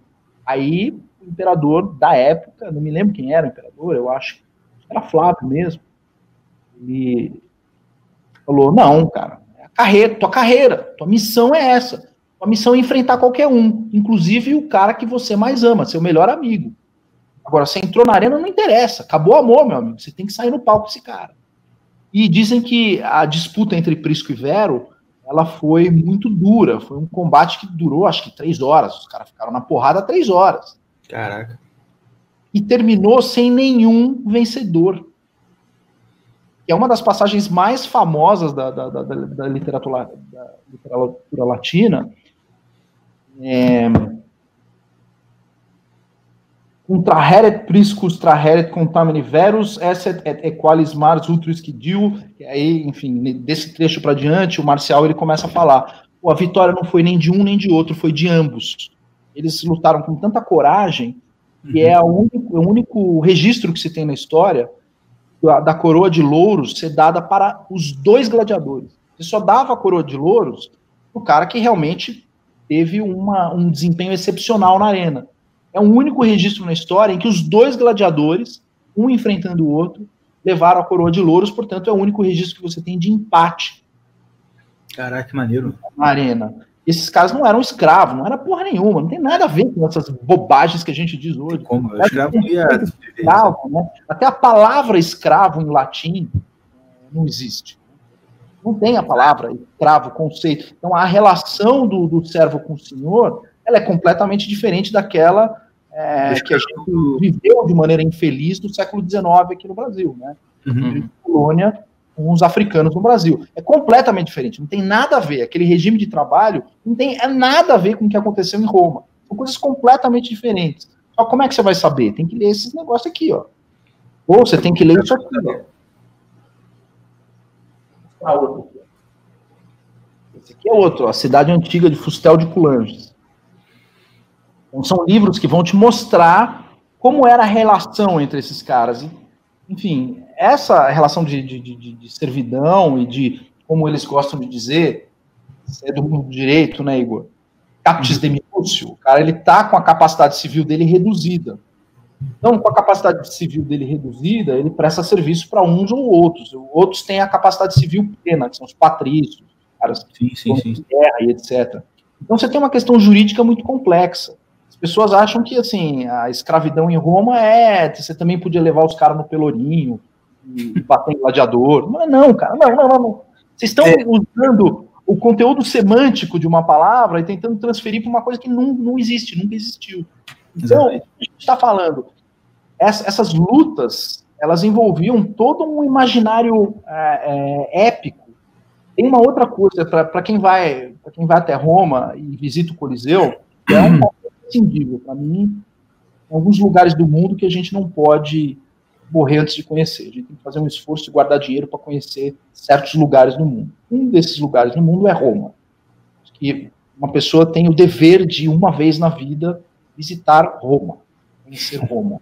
Quando você vai até o Coliseu em Roma, faz a visita no Coliseu de Roma, as pessoas ficam espantadas e é, você teve numa certa época, o Roma era coberto, né? Desculpa, o Coliseu ele podia ser coberto, uhum. podia ser uma arena coberta. Eles cobriam com uma lona e etc. Era um estádio, quando o Corinthians não tinha estádio, a gente adorava. Porra, é, gladiador tinha estádio, Corinthians não tem estádio, agora o Corinthians tem estádio. E assim, e a gente também zoava outros caras que falavam assim, pô, até o Coliseu era um estádio coberto. Os caras hoje zoam São Paulino. Você tem estádio de merda, não consegue nem botar uma cobertura aí e tal, até o Coliseu era coberto. Mas uma coisa fantástica do Coliseu é que você tinha batalhas navais dentro do Coliseu. Hã? Batalha naval. Mentira. Era, que isso, cara? Água, os caras enchiam de água o Coliseu, botava dois barcos e botava os caras pra cair na porrada de um barco pro outro, cara. Que isso, mano? Isso na, na Roma antiga, isso? Na Roma antiga, cara. Caraca, mano. Isso que os malucos acham que ET vier aí, cara. Não é possível. Qualquer coisa. Quando você vai, quando você vai para Roma e visita o Coliseu, você tem uma parte de um, um museu do Coliseu dentro do Coliseu, é, com as representações, os desenhos, etc. E por que, que eu sei disso? Porque está escrito aqui no Marcial. Das batalhas navais que você tinha, os caras enchiam de água, botavam dois navios, e aí falava, agora é o livro 2 da Eneida, porque o livro 2 da Eneida é um, uma batalha naval, né? É uma batalha uhum. naval do, do Enéas contra os caras do norte da África em alto mar. Ele tá velejando e etc. E ele entra em. Caraca, cinema 3D, 4D. Exatamente, cara, com água no cacete, os caras saem e botando uns barquinhos e tal, com vela e bomba, e um estourando o outro. Cara, então, que máximo, cara. Então você tinha é, essa tradição, e a pessoa que ia até lá, ela não tá pelo espetáculo com finalidade de entretenimento. Uhum. O cara tá ali recebendo história de Roma. Exatamente. Então, é, uma, é, um, é, um, é um nível diferente. Aquilo ali não é não é o Guerra Infinita, não é um filme do. O cara não ia lá para se divertir como a gente vai hoje comer pipoca e ver filme do Marvel. Uhum. Não é. O cara tá vivendo um pedaço da história de Roma ao vivo. Exatamente. Então, é muito mais profundo. É o, o que você tinha, essa finalidade pública, das, das, das apresentações de arena, elas eram análogas, contíguas às apresentações em teatro. Só que o teatro era voltado para drama e comédia, enquanto a arena era voltada para o épico. E o que, que é o máximo do épico? Sai na porrada. esse é o máximo, esse é o ápice do épico. A literatura é que as pessoas não leem mais a Odisseia, não leem a Ilíada, não lê a Eneida, não uhum. lê Lusíadas. O cara não lê Lusíadas, ele não sabe que o ápice do épico é quando o cara desce do barco e fala: agora é eu e você. Agora acabou. Agora acabou, acabou a discussão. Nós vamos sair na porrada. O que, que é a Ilíada? Se não todo um poema em torno do embate entre Aquiles e Heitor, quando os caros se enfrentam. Que até é uhum. é feito de uma maneira é, curiosa, né? No filme do Brad Pitt ali. Aparece ali de maneira curiosa e tal. Mas toda a tensão do poema é em é em torno de uma trocação entre dois caras, entendeu? Uhum. Essa é a ideia. Então, o que, que os caras fazem em relação à representação física na arena? É a representação física de uma experiência épica. A pessoa, quando vai para a arena, ela não vai se entreter, ela vai viver aquele momento épico. Ela vai viver aquele momento de coragem, ela vai sentir a coragem, ela vai sentir o risco, ela vai sentir risco de vida, Sim. de vez em quando uma ou outra fatalidade, né? vocês falaram, pô, o cara não queima, o cara não queima os atores dele, né? Os atores custam caro e etc. É. Dá para o cara ficar matando o ator na arena. De fato, pouquíssimas fatalidades ocorreram, mas ocorreram na arena, porque é uma coisa de risco, né? O leão tá ali, o touro tá ali, ele pode eventualmente matar um cara desse. E acontecia mesmo de matar. Então, acho que toda a ideia. É assim que uma civilização se mantém, né, cara? Exato, exatamente, cara. Isso durante a Idade Média se manteve durante muito tempo, essas tradições de arena se mantiveram na Idade Média, é que a gente não fala disso, né, cara? Não, você tem que parar tudo que você está fazendo e falar, pô, o que, que aconteceu entre o ano 500 depois de Cristo e, e, e o Renascimento, né? Que é quando você é. tem a chamada tauromaquia moderna, que é quando os caras começam a vestir essa roupinha mais elegante e tal, né? A gente está falando, sei lá, do século XVI, início do século XVII, é quando a tourada começa a ficar uma arte da, da, superioridade do intelecto sobre a força bruta. Você tem um toureiro de 60 quilos e Isso. o intelecto, pela habilidade dele, ele vai conseguir matar uma fera de uma tonelada. Uma fera que está ali para acabar com a vida dele mesmo. Sim. Essa fera tem um instinto assassino.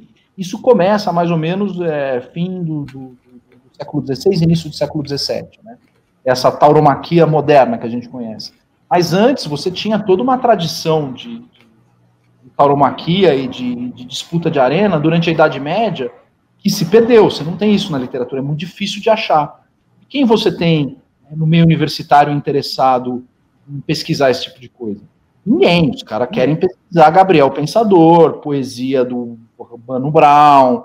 Não, quer, quer pesquisar lá o, o, o ânus prolapsado. É. Nível o negócio. Coisa. Então a universidade ela já perdeu toda a sua capacidade de trazer o fio da meada, reconstruir esse tipo coisa, porque não interessa a tradução. E aquele negócio, assim, é incrível como que sempre a gente está voltando para a Idade Média. Sempre. Até, até nesse, nesse podcast, a gente chamou de Irmãos Caverna, eu tava até meio, meio assim, em dúvida, né? Que eu queria botar alguma coisa referente a, tipo assim, irmãos medievais, uma coisa assim, mas eu quis botar Irmão Caverna para ficar, ficar mais, mais melódico, sei lá. Mas, uhum. cara, eu sempre, eu sempre tenho um esforço de tentar mostrar isso pra galera. É, como que a gente tem uma visão muito errada do que foi a Idade Média. A gente acha que a Idade Média é o que tá naquele filmezinho bosta, que é o nome da Rosa. Entendeu? Exatamente. É uma merda. Tipo assim, principalmente no meu contexto, que é um contexto, no nosso contexto, que é um contexto de, de igreja protestante, tipo assim, eu sou professor na escola bíblica aqui. Uhum. E às vezes eu fico fazendo meio que o, o do contra. Tipo assim, de vez em quando falando uma coisa, ah, isso, isso e aquilo. Aí aparece sempre alguém assim, não, porque realmente, porque na Idade Média, eu falei, oh, não, não, não, não, não vem não. Porque, em primeiro lugar, eu, eu sempre falo isso. É, esse aí. E que ele, depois, ele mesmo admitiu depois, né? Não, gente, isso aí eu inventei. Não tem nada de, de, de, de, de, de realidade, histórico, não. É invenção pura e simples. Pura e simples. Pura, tipo assim, sempre que tem uma, uma, aula aqui que alguém diz assim, não, porque a igreja na Idade Média, assim, a igreja na Idade Média salvou a humanidade. A gente que é protestante, a gente que é protestante tem uma mania feia de achar, de esquecer que até, até 1517 não existia. Você era a igreja, era igreja acabou. Entendeu? Eu sempre falo pro pessoal, você que é protestante fica achando que você vai se safar, que você critica a igreja católica lá da Idade Média, lê do engano, porque quando o seu professorzinho de história, seu amiguinho modernoso, ataca a igreja católica, por exemplo, na Idade Média, ela está mirando a igreja católica, mas ela está acertando em Cristo. E sobra para você também. Você não fica achando, não, que eu não sou católico, não está falando comigo. Tá falando contigo sim, caramba. Porque até aquele momento você era católico também. É, e você tem boa parte do, do, do, da doutrina protestante, que é do, assim, uma das coisas mais importantes e mais brilhantes do protestantismo é a necessidade de acesso direto ao texto. Né? Então, é o acesso não intermediado ao texto. É. E o acesso direto ao texto, ele tem algum, ele, ele comporta alguns riscos. Né? A leitura direta da Bíblia, ele comporta alguns riscos de não compreensão e alguns riscos de vulgarização, que é o que, é, de certa forma, foi utilizado na Contra-Reforma contra Sim. os protestantes é, por intermédio da heresia, né? Então, assim, pô, isso que você está fazendo, extrair essa compreensão do texto, é uma heresia. Uhum. Então, o que, que, acontece? Você tem um. Eu acho que o problema é que você teve acesso. Desculpe te cortar. O problema é que você teve acesso direto ao texto e você teve uma quebra do magistério. Entendeu? Exato. Eu sempre falo, o problema do protestantismo, cara, é que a gente tem que, eu tenho que baixar a cabeça e engolir quando o Bernardo Kister fala assim, cara, protestantismo é uma metonímia. São protestantismos milhares. Eu falei, cara, pior que é verdade. Se eu for pra esquina ali, o cara pensa totalmente diferente de mim. Aí fala, não, a minha interpretação tá certa, tudo errado, com base em quem aqui em cima? Infelizmente a gente não tem. A gente corre o risco de Sila Malafaia, a gente corre o risco aí de Benny da vida, os malucão aí, né, do, é, o chapelão. O, o, que eu gosto mais, que eu acho mais Qual sensacional, que é o Agenor Turk, o Agenor Turk. ah, que é o cara lá, do pano de saco, já viu? Conhece esse? Não, depois, não. depois procura. O nosso outro irmão ele chama de Agenor Truque, mas o nome dele é Agenor Duque. Ele é sensacional. Dois malucos aí é o, é o melhor.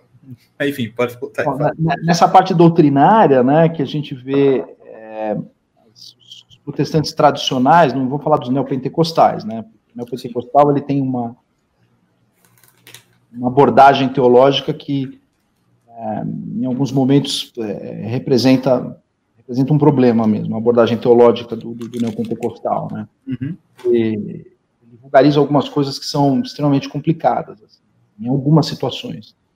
É, mas o que às vezes é, é, me causa, às vezes, um, um, espanto é exatamente isso que você está falando, né? É, na hora de você discutir teologia ou doutrina, o protestante ele tem um pouco de receio de meter a mão em Santo Agostinho, por exemplo. Fala, não, não, esse cara é católico. Você fala, não, peraí, cara. É, você está você tá com um raciocínio um pouco anacrônico. Na época de Santo Agostinho, não tinha outra coisa que não era aquilo. Portanto, o que, que acontece?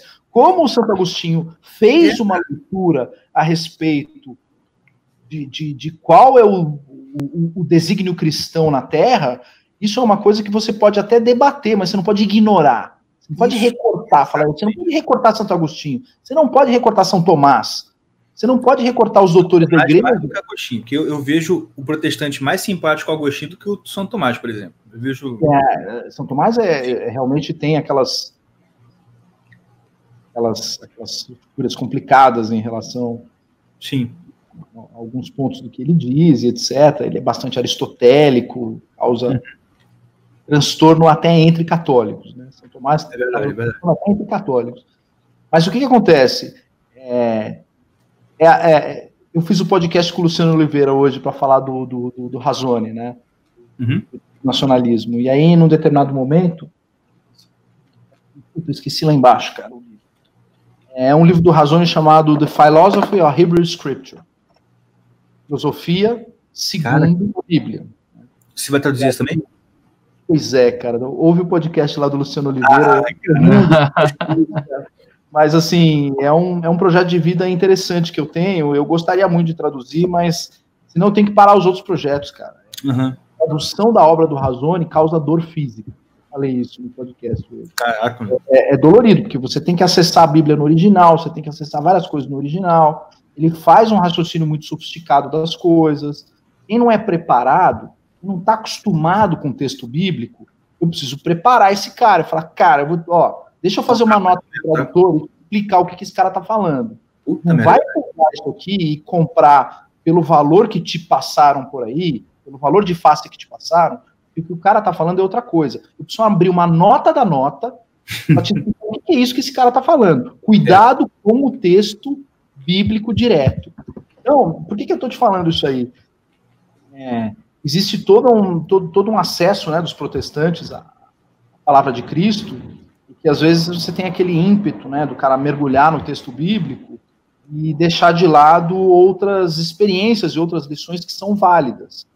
Não que ele precise é, acreditar ou sedimentar em cima daquela lição agostiniana, mas de certa forma ele precisa levar em consideração aquela lição. Aquela lição ela carrega uma experiência que não pode ser recortada de jeito nenhum da, da, da linha evolutiva do cristianismo. O Razone fala isso no livro. E fala isso no Virtude do Nacionalismo, quando ele vai falar é, sobre a importância do protestantismo como um, um elemento que estimula nacionalismos. Né? Ele é extremamente simpático a, a, aos protestantes. Né? O Razone é muito simpático. A uhum. forma que os protestantes têm a sua visão de mundo, né? mais até do que em relação aos católicos. Né? O Razone ele uhum. tem uma, uma relação uma forte com os, com os protestantes. Não, ele tem uma relação até, digamos assim, espiritual com, com, com, os protestantes, né? Eu vejo assim uhum. na obra dele essa essa afinidade que ele tem. Entendi. Ele fala isso, mas isso, isso é um ponto que é verdade, né? Olha que coisa, a gente começamos falando de torada, é onde a gente vai parar? Você vai parar na Bíblia, cara. Tá quase um Gutenberg esse aqui. Texto sagrado, cara. A gente foi para Roma, que é quase Grécia, a gente já tá na Bíblia, tá quase um Gutenberg esse negócio. Tá, tá, cara. Então você acaba é, você acaba no, no, no, texto bíblico, porque o texto bíblico é, é a base da coragem. A gente tava, eu, eu tive um, Eu me lembro se foi um podcast, o que é que foi e tal, que a gente tá falando de eleições em Israel, né? Sim, eu vi. Toda a questão das eleições de Israel, tudo, tudo, tudo gira em torno de um cara chamado Avigdor Lieberman. É, é líder de um partido chamado Israel Beitênio. É o Lieberman, né? O Lieberman, ele é um nacionalista, um israelense nacionalista, é, que veio é, numa das últimas aliás, na chamada Grande fim da década de 80, quando você tem a dissolução da União Soviética, os é, judeus russos que estavam presos na União Soviética, não podiam sair de lá, é, quando acaba a União Soviética, eles acabam é, fazendo uma grande colônia de russos em, em Tel Aviv, e aquilo vira um movimento político muito forte. Só que esses russos, pelo fato de terem passado, sei lá, 90 anos de União Soviética, eles perderam qualquer ligação com a parte espiritual e religiosa do judaísmo. É. A maioria deles são seculares. O Avigdor Lieberman é um cara secular. Portanto, é, vou ter que usar essa palavra em português, ele está cagando para o rabinato. Então, qual é o grande lance do Lieberman? Ele fala assim: não, a gente tem um negócio de serviço militar obrigatório. Todo israelense tem que servir o exército. Só que você tem uma classe de israelenses, não vou dizer uma classe de israelenses, mas você tem uma linha lá dos israelenses que é dispensado do serviço militar obrigatório, automaticamente, que é o rabinato. O rabinato. Os caras falam assim, cara, é o seguinte, alguém tem que cuidar do espírito do povo. Tudo bem, vocês seguraram... o, o tribo de Levi, né, que é na, na época do... Mais ou menos, né? É mais complexo que isso, mas enfim, eles têm lá essa função, digamos assim, você tem os sefaradis, do Chás, você tem é, a linha da United Torah Judaísmo, que são os dois principais partidos religiosos que representam os, suas linhas de rabinato lá na Israel, e obviamente que eles são contra essa lei que o Lieberman quer passar. O Netanyahu é um cara que está do lado dos rabinos, ele fala, faz o menor sentido eu obrigar um rabino a servir o exército, porque o cara ele já está numa função extremamente importante, que é manter vivo é, o espírito da lei sagrada no coração das pessoas. Sim. E aí é, me colocaram num corner. Não me lembro se foi num podcast, falou assim, porra, se você tivesse na posição do decidir isso, você decidiria é, por obrigar todo mundo a servir o exército, ou você ficaria nessa linha do Netanyahu de dispensar os rabinos do serviço militar? Uhum obviamente que eu ficaria na linha de dispensar. o cara siga a carreira dele, espiritual, como rabino, e ele tem lá as coisas dele. É, mas não é injusto com aquele cara que vai pegar o fuzil? Assim, não, não é injusto. É extremamente justo com o cara que vai pegar o fuzil. Porque sem coragem ninguém mete a mão no fuzil. Agora, quem vai ensinar coragem para esse cara é o rabino. Exatamente. O cara não nasce sabendo pegar em fuzil. Uhum. E por mais que ensinem o cara a pegar em fuzil, o cara vai pegar o fuzil e na hora que ele tiver lá na troca de tiro, é aquela música do Iron Maiden, né, meu amigo? Afraid to Shoot Strangers. Então, para não bater o Afraid to Shoot Stranger, o que é que vai fazer com que o cara not afraid to shoot a stranger? É o Rabino que vai falar, cara, isso é uma questão é a de historinha lá de Davi que ele ouviu do Rabino. Exatamente, a história de Davi que ele ouviu de Rabino, a história de Daniel, a história de Ruth, a história de Israel. Né? Enfim, se o cara não ouvir esse tipo de história, o cara não vai saber por que ele está pegando naquele fuzil e qual a razão de ele estar tá lá no meio de uma troca de tiro com um cara que é um stranger. Qual é a, a, a tarefa que ele tem naquele momento? Então você fala, esse cara é o responsável por incutir coragem no, no, no amigão aí. Se ele não se você não tiver um cara que lê a Bíblia e tira o fundamento para dar coragem, ele não vai, ele vai, ele vai para o campo de batalha, vai ser mais um segurando um fuzil. Que é aquilo que o Olavo fala, que o exército brasileiro não é capaz de ganhar nem guerra de travesseiro. Né? Porque a gente não tem esse fundamento da instituição da coragem que está cada vez mais é, se perdendo. Deve ter muitos menino aí de 18, 19 anos que serve o exército e aí termina o horário de serviço dele, ele vai lacrar nas redes lá, vai falar, ai, que injustiça matar o touro. Porra, o cara é tenente, sei lá o quê. tomar no cu, rapaz. É verdade. É, velho. Onde já se viu um cara que tá no exército ficar defendendo touro, né, cara? É, é. Exatamente, cara. E aí você fala, ah, eu sou mesmo, eu tal. Eu acho que quem faz isso é por afinidade aos cornos do touro. Eu tenho quase.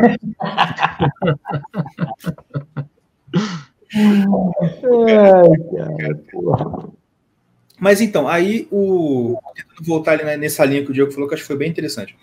Então você tem essa linha, essa tradição, né, entre o Coliseu e a Arena de Touradas, para manter meio que viva essa memória, né? Exato, memória épica. A memória épica mesmo lá do, do Homem contra a Fera. Meio que talvez, não sei se estou interpretando errado, talvez até meio que uma, uma, uma representação simbólica do povo que venceu, né? Eu era, visto, eu era, visto, como fera pelo muçulmano e agora eu estou derrotando a fera. Exato. Você tem todo, assim, se a gente for aprofundar na questão da simbologia, do que significa é, é o épico em arena, e eu não quero me centrar só na tauromaquia, né? O épico em arena ele acabou se perdendo. O que você tem hoje de resquício do épico de arena, um épico de arena para valer, é o UFC, né? O UFC, o Bellator, né? É. Você tem um, algum resquício de épico de arena é, nessas disputas. Mais primeiros do que hoje em dia, talvez, né? Porque nos primeiros era meio mais, bem mais para valer do que hoje, né? Sim, no UFC 1, 2, 3 e, até os lá, que você tem o Royce entrando de kimono contra o Ken Shamrock. E só sai um, cara. Né? Isso, é, você assistir aquilo ali com aquela cabeça, olha, ninguém vai parar a luta. Não vai vir o Big lá, o, ah, não, parei porque tá batendo. Não, não. Entram dois e sai um. É. E, tanto que quem sabe a história deve ser sabe que o Rorion tinha aquelas ideias doidas de botar jacaré em volta. Umas coisas meio loucas, né? É. Coisa brasileira. Coisa de brasileiro. Coisa de brasileiro. Cabeça de brasileiro com a capacidade de produção de entretenimento americano da UFC. Exato. você tem alguns países que você tem essa, essa questão do duelo que se manteve durante algum tempo. O Japão é um deles. Eu não vou nem começar a falar de Japão aqui, senão a gente termina o podcast amanhã de manhã. Do sumô? Fala... Oi? Com sumô? Não, das lutas de samurai, né? Ah, sim, sim, sim. Você sim. pega, por exemplo, o Musashi Sensei, foi o maior samurai de todos os tempos. Ele ganhou 66 duelos. Ele ganhou 66 duelos, significa que 66 pessoas morreram. Ivan, peraí, pausa. Quantas vidas você já viveu para saber tudo que você sabe, cara? Ah, sei lá, cara. Porque assim, eles. Puta mesmo, mas continua, desculpa. Mudashi ganhou 76 duelos. Se ele ganhou 76 duelos, significa que 66 caras morreram na mão dele.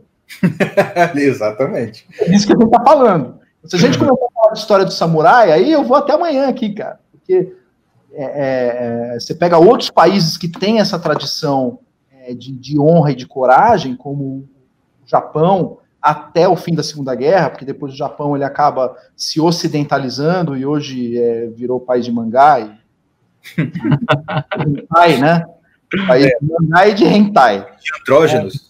É, e você perdeu um pouquinho, um pouquinho não, perdeu pra cacete aquela tradição é, tradicional do samurai, etc. Você tem alguns, alguns pontos dentro do Japão em que você preserva essa tradição samurai de uma maneira muito cuidadosa, muito delicada, porque depois do fim da Segunda Guerra é absolutamente proibido, né? Você arma, etc. O Japão é um país desarmado. Você tem o problema do desarmamento no Japão. O Japão, de tempos em tempos, fica se discutindo, debatendo se vale a pena voltar à questão do rearmamento, não vale. Eles têm uma discussão tá? séria sobre isso. E o que você acabou é, eliminando, de certa forma, é uma parte do, essa coisa do Bushido, né, da, da coragem, etc. Uhum. Então, onde é que você uh, consegue retirar, fazer com que a coisa viva? É, nas arenas de, de Kendo, de Kenjitsu e nas academias de Judô, né? Sim. Academias é, de algumas artes marciais e de Sumo. As baitas de Sumo. Uhum. Então, o que, que acontece? Isso acabou sendo transferido para você preservar um pouquinho daquele espírito, da coragem, etc., né? Da, e, que faz parte do épico japonês, né? Sim. Tem alguns países que preservaram essas tradições. A Turquia tem alguma coisa disso também. Uhum. De arena. Mas, de certa forma, a gente vem com, de tempos em tempos, né? Eu fico absolutamente indignado quando eu vejo aqueles jornalistas, o Juca Kifuri, falando que tem que banir o UFC. Eu falo, ah, Aí, bloquinho de neve, corintiano de merda. Sabe? Como assim, cara? Tem que banir. É São Paulinho de viado, né? É, porra, que merda é essa, cara? Banir o UFC, ai, é troglodita, dois homens se batendo na cara. É. Algum problema? Exato. É, é assim. É assim que funciona. É, o problema, o problema é quem acha. Vai pro show da Miley Cyrus, vai pro show do Justin Bieber. Você quer ver outra coisa? Vai pro show do Justin Bieber. Deixa a gente fazer essas coisas e é. mostrar para nossos filhos que existe isso aí, cara. Isso. Se ele tiver vocação para isso, ele vai. Se ele tiver vocação para andar de patins, ele vai andar de patins. E a vida é assim, cara. Sim. Mas tem que ter essa preservação, né? Da, da Exatamente. Da e o problema é porque é a cabeça da galera que acha que a, a, a, ele projeta em toda a realidade, em todo mundo, em todas as experiências, a experiência que ele sente naquele momento. Então, naquele momento, ele acha que a, violência não é legal, a paz é legal. Tipo, claro, pô, é, é aquele negócio, né? Quem é que vai discordar de uma frase dessa? Prefiro a guerra, prefiro a paz do que a guerra. Óbvio, né? Mas isso não tira, isso não, isso aí não exclui o fato de que você precisa de trogloditas. Você não precisa ser, se você não quiser, mas você precisa de. Entendeu? Isso é uma lição foda de samurai, de arte marcial. Ninguém sabe o que é a paz sem saber o que é a guerra. Não adianta. Assim, o samurai ele vai discutir com você, ele nem vai discutir, ele vai falar assim: eu não vou nem te ouvir. Se você não sabe o que é a guerra, você não sabe o que é a paz, meu amigo. É verdade. Evitar a guerra não é ter paz. Ter paz não é evitar a guerra. Eu não é sei, que acho que alguém falou que é. E voltando meio que para o assunto aqui do motivo que eu te chamei para vir para cá, é isso que os conservadores brasileiros precisam entender. É que eu, eu, falo, eu falo, cara, a galera tem que parar de ler Roger Scruton. Não estou falando nada contra o Roger Scruton, sabe? Mas tem que sair do saltinho de Roger Scruton, Michael Oakenshots, e ler Exato. e ouvir a apresentação do Churchill. Porque o Churchill é o cara que falou assim: opa, olha aqui, conversar com nazista, my balls. A gente tem que meter o chumbo naqueles caras ali, porque eles são malucos. Eu, eu conheço aqueles. Tá entendendo? Assim, Exato. Assim, eu, eu vi um tempo atrás aquele filme do. Qual é o nome do cara? O Gary Oldman, que, que ele fez o Churchill, né? É, hora mais. Hora mais. Hora é, mais... O, tra, havia, trouxe para cá como Destino de uma Nação.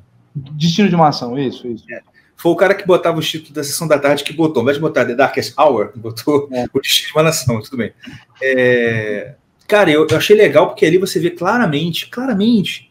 Se você, se você hoje está ouvindo esse podcast, procurar esse filme e assistir, você vai ver lá a tensão que a gente está tendo aqui hoje entre o que se chama de direita maluca extrema e o isentão. O que, que era o isentão? Era o Chamberlain? Não, vamos, vamos lá, a gente tem que discutir, mas o Churchill é maluco, não sei o quê. E o Churchill lá, a gente vai morrer, a gente vai se ferrar, a gente vai se ferrar. E quem que estava certo? Como sempre, o doido do extrema direita lá. O doido. Se, se fosse, se, cara, sem Inglaterra ouvido o Telefonema dele pro Roosevelt, né? Oi? O telefonema dele, o telefonema dele pro Roosevelt, que era outro isentão. O Roosevelt é o cara que entrou aos 45 do segundo tempo, quando uhum. já tava 1x0 com o gol do Churchill, né? É. Quando a coisa tava 1x0 com o gol do Churchill, aí o Roosevelt falou: não, agora eu vou lá. Agora eu... é do coragem, é do coragem agora tô. É Mas na hora. Que fica na briga assim, ó. É. Aí o primeiro que dá pra. Aí ele vai junto, né? Na hora que o Churchill ligou pro cara e falou assim: e aí, Roosevelt, vamos pra porrada? Ah, veja bem, meu amigo, boa sorte lá. Se precisar, estamos aqui e tá, tal. Tá gostoso o hambúrguer, cachorro quente. A gente vê, se precisar de um ketchup, a gente manda, tudo de bom para você. É. E você vê na cara do o, o Gary Oldman, ele conseguiu fazer aquela cara de decepção e ódio ao mesmo tempo, né? No telefone, que ele fica sendo telefone. É, essa cena é fantástica. É muito bom. Assistam, se vocês estão ouvindo a gente, assistam esse filme. É, assistam esse filme. Esse filme é sensacional. E aí, na hora que o Gary Oldman ele faz é, o famoso Churchill Speech, inclusive abria a World Slavery Tour do Iron Maiden, em 1985. Abria com Churchill Speech. É. Should wrong on the air. Should fly on the hills. E é, é, assim, porra, temos que ir pra porrada em qualquer lugar e etc. E enfim. Exatamente. É, é, isso que você falou, é de arrepiar mesmo. Só né? observação, né? só observação. Aquele, o Boris Johnson, eu vi um vídeo dele um tempo atrás, ele falando, uma curiosidade sobre esse discurso do Churchill, é que ele, fa ele fazia questão de não usar palavras com raiz latina, ele queria botar uhum. palavras de raiz lá, especificamente, por isso que ele, ele não, ele não botou mountains, ele botou rios. Uhum. Porque mountain tem lá a relatina de montanha, então não, vou botar rios. Tá entendendo? Ele faz uhum. uma. Isso é muito interessante fazer, caraca, muito pensado nisso. Que era meio que uma coisa mesmo para evocar o espírito britânico, né? Na galera. Uhum. uhum. Aquela coisa da, da. Vamos defender a nossa Grã-Bretanha aqui. Exato. E a gente é o último bastião dessa porra toda. Exato. Tanta coisa, cara, que a gente pode falar de, de, de tantos nomes, né? Se a gente for pensar no período napoleônico, né? Se não fosse esse mesmo espírito do Almirante Nelson, do Duque de Wellington, uhum. falar o cacete que nós vamos negociar com esse Napoleão. Pode fazer o bloqueio que você quiser, que aqui não vamos sair na porrada, não tem essa não. Dom João VI também, enganando João... Napoleão. Exato, Dom João VI, para mim, um dos maiores gênios da, da, da, da estratégia geopolítica da história da humanidade. Todo mundo fala que ele era bonachão, bonachão cacete, cara. Cacete. absolutamente malaco. Pô, dizem que o, que o Napoleão, na, é, perto de morrer, né, perguntaram, ah, os grandes líderes, ah, ah isso, isso, aquilo. Aí falou assim, e... E Dom João C? Diz que ele fecha a cara. Assim, ele fecha a cara e fala. Aquele desgraçado, o único que conseguiu me enganar. O, o único que me. Frase do Napoleão. Português desgraçado foi o único que me enganou. Cara, é, isso, é, isso, não era pouca bosta mesmo. Isso era para ser camisa do Romanini. Inclusive, o Romanini é. Celeste. Mano, isso é para ser estampa de camisa, cara. É, o único que me enganou. Hã? O, o único que me enganou. Isso, botar, botar Napoleão bolado.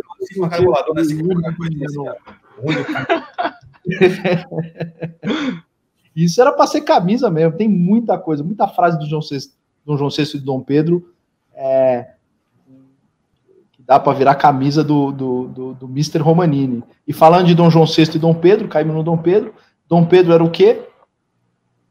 Um baita cavaleiro, né? Sim. Baita cavaleiro. Dom Pedro era um baita cavaleiro, né?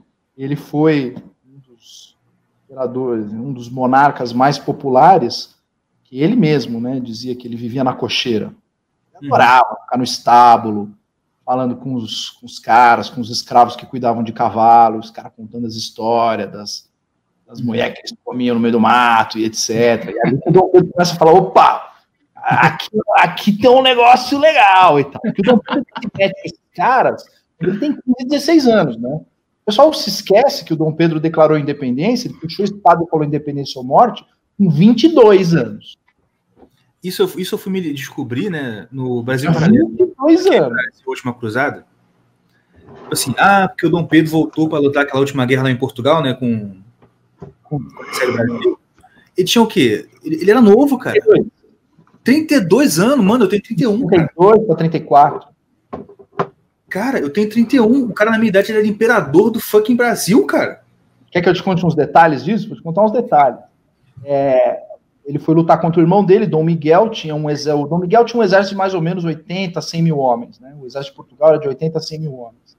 Ele arregimentou em torno de 6 ou 7 mil mercenários, né? Portugueses que saíram do Brasil foram com ele para lutar a Guerra dos Dois Irmãos. É, ele saiu do bolso, ele foi até Paris, né? Ele teve uma escala em Paris, ficou em Paris. Olha que coisa curiosa. É, não sei se você sabe, mas o Dom Pedro, ele era músico, né? Ele era músico. Foi ele que compôs o hino da independência japonês tem cinco filhos, composto pelo Dom Pedro. O hino da independência composto pelo Dom Pedro. Música, letra e etc. Diga-se de passagem, ele compôs uma tacada só. Esse hino ele foi composto na noite do 7 de setembro. O 7 de setembro ele declarou umas 3, 4 da tarde. Ele voltou para a casa dele, compôs o hino, e aí à noite, umas 9 horas da noite, é, fizeram a recepção dele num teatro aqui em São Paulo, na capital, ele chegou com o hino pronto, passou pro cara da orquestra e falou assim: toca essa porra aí, acabei de compor. Caraca! mesmo. E aí os caras começam.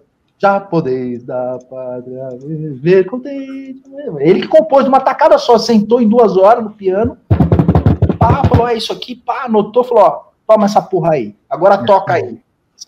Porque é o, o, o Dom Pedro II, até a galera de esquerda não consegue negar a, a, a parte intelectual, a, os, os, os, os, elogios a ele. Mas eles descascam no Dom, do Dom João VI no Dom Pedro I. Parece que é. assim, Dom VI. Dom VI em relação Pedro I, outro bostinho. Aí parece do nada o Dom Pedro II, nossa, o cara era inteligente. Assim, os, pô, os caras eram, enfim, né? Geniais, cara. O, o, e aí o que acontece? Ele passa uns seis meses em, em Paris preparando a guerra, dois irmãos, né? Ele tá lá, ele, ele chega a comprar para poder. Ele desembarca no porto, né? Isso, o cara tinha 32, 33 anos. 32 para 33 anos. E aí o cara, ele, ele, ele chega com os negociadores em Paris, entra em contato com os caras da Companhia das Índias Orientais. Ele compra um navio todo fodido da Companhia das Índias Orientais, com 200 anos. Um navio de 1600 e pouco. Fala, vai essa porra aqui mesmo. Tá furado? Tá, foda-se. Bota os caras aí, nós vamos, nós vamos no porto com esse navio aqui. É o Del Rey do Joaquim Teixeira. É, Del Rey do Joaquim Teixeira, exatamente. É pra gente ter uma dimensão do que, que era o Dom Pedro e por que, que os caras têm tanto ódio do Dom Pedro. É, Ora, o cara tem passado a vara geral, é, o cara tem ódio dele porque ele era macho alfa. Ele era exatamente desse jeito. O Pedro, ele era assim. Aí o que acontece, cara? Ele chega determinado momento e fala: Ó, para essa porra aqui, tô cansado, vou descansar. Vou refrescar minha cabeça porque eu vou sair na porrada com meu irmão daqui seis meses.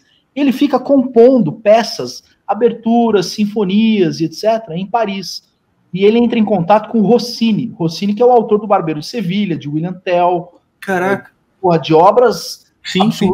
fundamentais. É, o Rossini era o maior compositor de ópera do, do, do, século XIX, né? E aí ele entra em contato com, com, com Rossini e o Rossini fica apaixonado pela obra do Dom Pedro. E é, ele estabelece um contato pessoal com Dom Pedro. O, o Rossini fica apaixonado, Joaquim Rossini fica apaixonado. Fala, pô, Cara, larga dessas porra de política. Vamos fazer umas óperas comigo. Para com essa merda, cara. Vamos ele. Não, não, não, não, não. Vou fazer porque eu gosto de tocar um piano e tal, mas meu negócio é sair na porrada. E o cara era bom músico, cara. E aí o que, que ele faz? Ele chega a compor umas peças que o Rossini fica apaixonado. Ele fala, pô, posso levar essa partitura pra Itália? Pode, se foda, leva embora. Não tô nem aí. E aí o, o, o Rossini, algum tempo depois, ele começa a apresentar umas peças no Scala de Milão e ele apresenta duas peças dele e uma peça do Dom Pedro. No dia seguinte, aparece no jornal, excepcional peça de Joaquino Rossini, uma música revolucionária, mostra o gênio que é Joaquino Rossini, na, peça, na segunda peça executada. Aí ele manda para o jornal a seguinte carta: Ó, galera, é o seguinte, essa peça não é minha, eu só executei, eu só regi a orquestra e executei, mas a peça é do Dom Pedro. A gente ter, assim, noção do que foi o cara. E o Dom Pedro, ele ia lá, cara, é, ele chegou a pegar peças da época, no início do século XIX, e ele chegou a reger a, a, a orquestra do L'Opéra de Paris. Quatro ou cinco vezes. O cara, regente de orquestra, cara. O cara, o cara regente de orquestra, dá licença, que você... Aplaudir de pé. Assim, não é que eu tô falando coisas que eu tô tirando da minha cabeça. Tem jornais da época testando e o tal do, do, do ex-imperador brasileiro agora vivendo a sua vida aqui em Paris. Aí ele arrumou isso aí, cara. E sabe com quantos caras ele desceu em Portugal e ganhou a guerra dos dois irmãos? Com 7 mil caras. Ele tem um exército de 80 mil. Isso, cara. Você vê, eu, eu, eu, cara... uma completa noção de quem foi o cara, cara. 7 mil caras contra um exército de 80 mil. E você acha o quê? Que ele ficou de uma sala no telefone, passando instrução para os caras. Não, ele desceu lá e saiu na porrada com os caras. Cara, se, ele colocou ele em risco, assim. Então. Não, é um herói, cara. Era pra ser um. O, tipo assim, o filme do 300 que saiu, não desmerecendo a história lá das Termópilas. Mas tinha que ter um filme sobre isso, cara.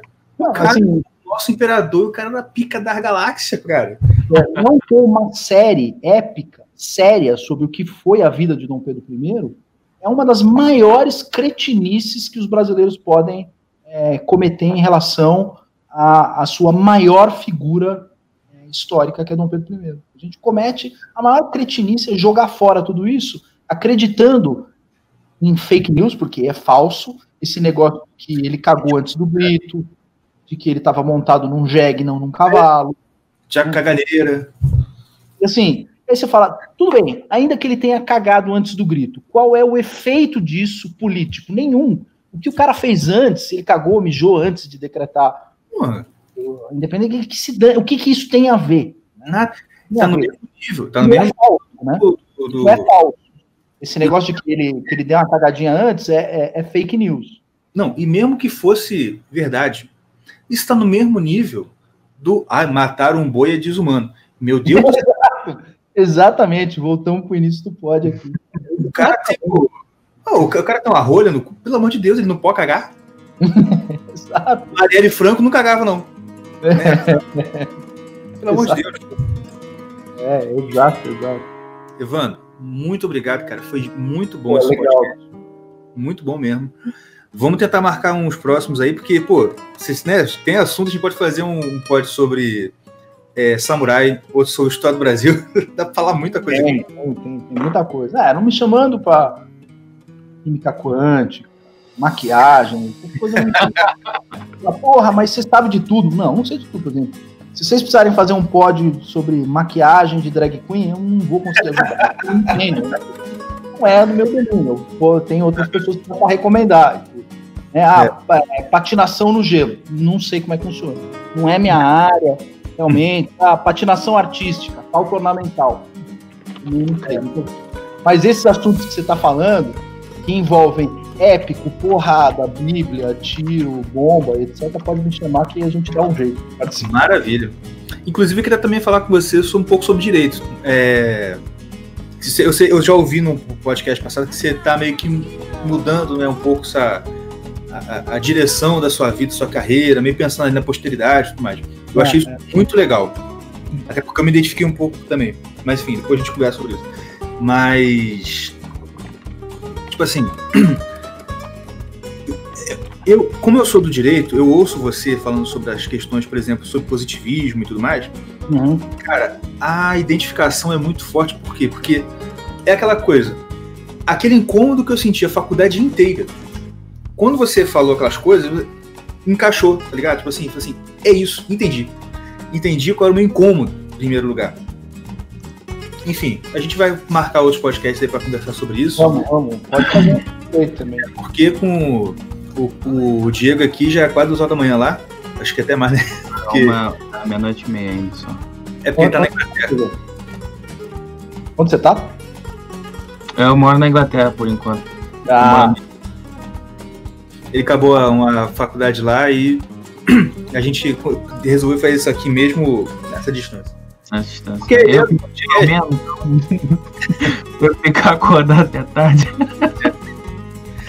O podcast era mais ou menos assim, a gente sempre que ele estava aqui no Brasil, a gente ia conversar, quando a gente parava para conversar na mesa, era a gente ria, falou assim, cara, a gente tinha que gravar isso e botar no YouTube, porque isso é muito engraçado. Aí a gente resolveu fazer um podcast, que não precisa ninguém aparecer, a gente conversa, o Yuri conversa lá deitado na cama lá, tranquilo. Enfim. Mas graças a Deus está tá crescendo, a gente tem, conseguiu falar com o Luciano, agora com o Evandro, enfim. É isso aí, vamos. Vamos que vamos. Vamos que vamos. Antes de, Muito bom. Antes da gente ir, a gente sempre tem uma, uma coisa no final, né? Porque eu sou o artista da família, então eu empurrei essa, essa sessão para o podcast. É, só para deixar um filme aí, se vocês não viram ainda, que eu acho que até ia ser legal pelo tema que a gente tava falando assim, mais ou menos, porradaria e. e, e machão, ser ma, é, macho off. É, Netflix lançou. Como é que eles chamaram aí? O irlandês que eles chamaram aí? Eu sei que aqui eles chamam de Irishman. É, é do, do, do, do De Niro, né? É. Pomba, Robert De Niro, é, Al Pacino, aquele outro maluco do é, Goodfellas, um baixinho, esqueci o nome dele. Danny DeVito. Não, não, não, é outro cara, peraí. É o Danny DeVito, cara, não é? Não, não é, o, é o Joey Pesci. Joey Pesci. Joe Pesci, Joe Pesci. É, esse aí mesmo. Pomba, na moral, são três horas e meia de filme, mas tu não consegue parar de ver, mano. Caraca. Tu vai vendo, vai vendo, vai vendo. Quando tu acha que vai acabar, uma merda acontece. É muito bom. É Pode é filme ou série? É filme, é filme. Vou, vou anotar aqui pra ver também. Muito bom. bom. Gente, muito obrigado pela presença de vocês. Obrigado por vocês estarem assistindo aqui, estarem ouvindo no podcast. A gente se vê na próxima semana. Um abraço e tchau. Tchau, tchau.